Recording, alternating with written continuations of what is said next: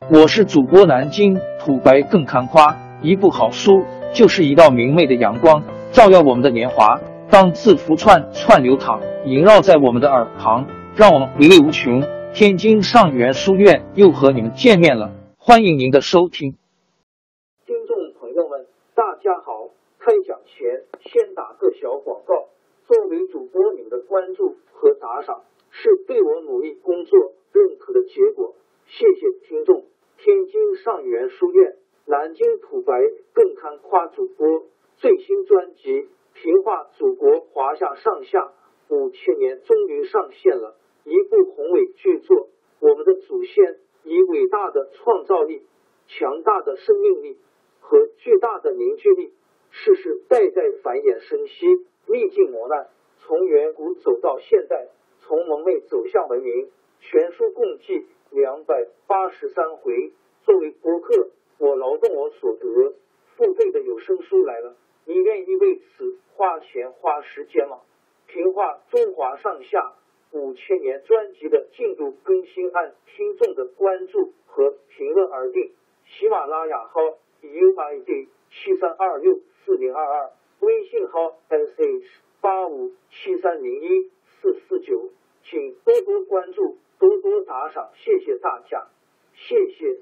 下面正式开讲《评话中华上下五千年》专辑。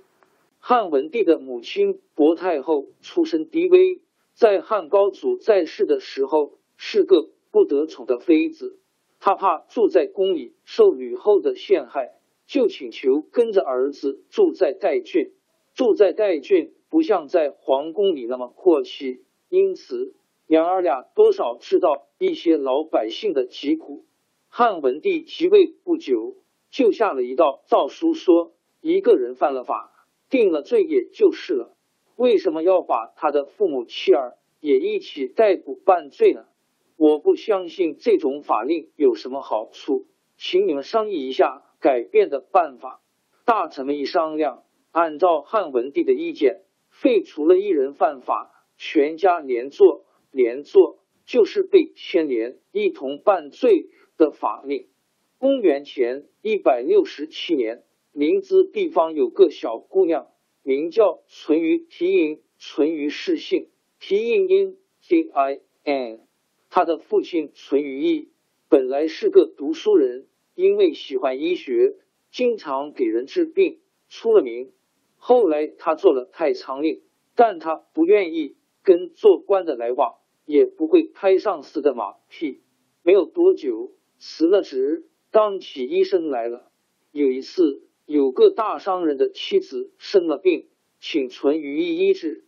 那病人吃了药，并没见好转，过了几天死了。大商人仗势向官府告了淳于意一状，说他是错治了病。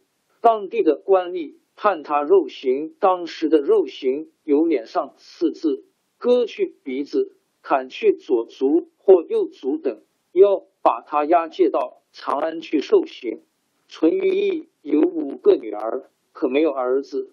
他被押解到长安去，离开家的时候，望着女儿们叹气，说：“哎，可惜我没有男孩，遇到急难，一个有用的也没有。”几个女儿都低着头，伤心的直哭，只有最小的女儿。皮印又是悲伤又是气愤，他想，为什么女儿偏没有用呢？他提出要陪父亲一起上长安去，家里人再三劝阻他也没有用。皮印到了长安，托人写了一封奏章，到宫门口递给守门的人。汉文帝接到奏章，知道上书的是个小姑娘，倒很重视。那奏章上写着：“我叫皮印。”是太仓令淳于意的小女儿。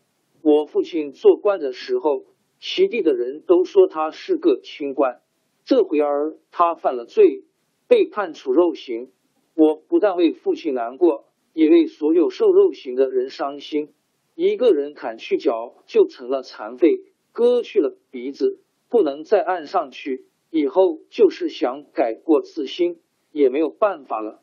我情愿给官府没收为奴婢，替父亲赎罪，好让他有个改过自新的机会。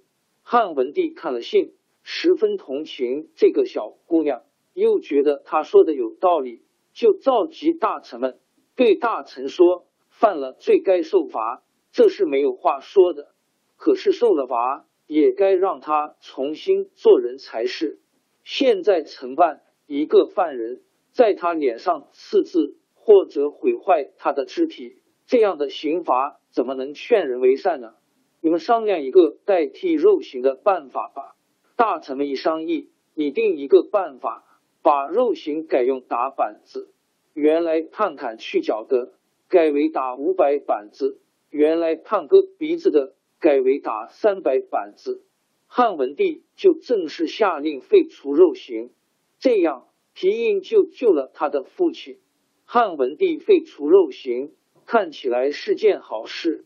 但是实际执行起来却是弊病不少，有些犯人被打上五百或三百板就给打死了，这样一来反而加重了刑罚。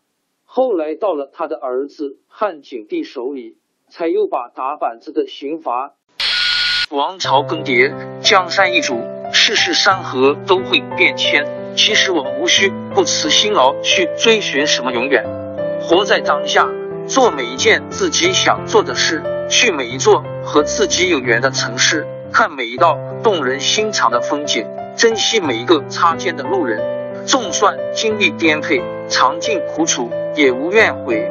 感谢您的收听，朋友们，让我们下期再见。